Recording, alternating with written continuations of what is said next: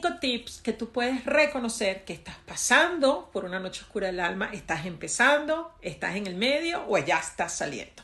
Entonces, el primer, uno de los primeros símbolos es esa desconexión, el sentir que esas sincronías que tú tenías antes de ver esos milagros ocurriendo día a día, parece que te desconectaron el wifi y uno anda como sin rumbo, como una veleta.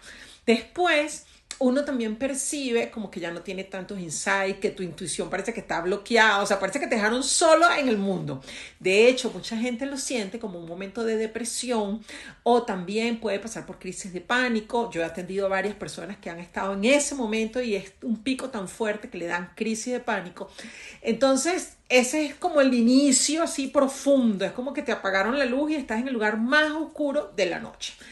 Segundo, vienen los exámenes, como que te hacen los quiz a ver qué tan preparado tú estás. Y en esos momentos vienen esas tentaciones que te alejan de tu sabiduría divina, que te alejan de tu equilibrio espiritual, mente, cuerpo y alma, que donde tú quieres decir una cosa, pero la mente te dice que hagas otra, que hay una incoherencia en esos valores que tú crees, porque vienen los las pruebas más duras para ver si tú te resbalas, ¿no?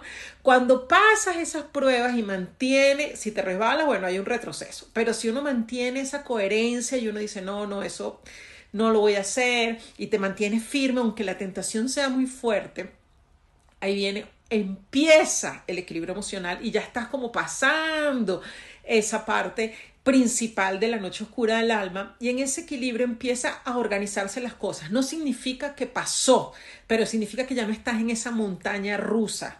Entonces empieza un poquito como el agua, agarra su cauce, como dirían, ¿no?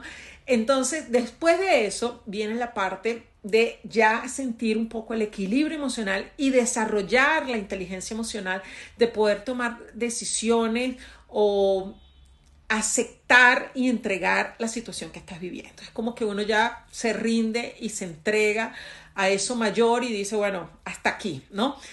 En ese momento es como que ya estás lista para recomenzar. Cuando tú entregas y aceptas la situación basada en el presente, anulando los miedos del futuro, alejándote de todo el pasado, es como que tú dices, estoy lista para vivir esto que hoy la vida me presenta. Y esa entrega te abre ya a la fase final de la noche oscura del alma.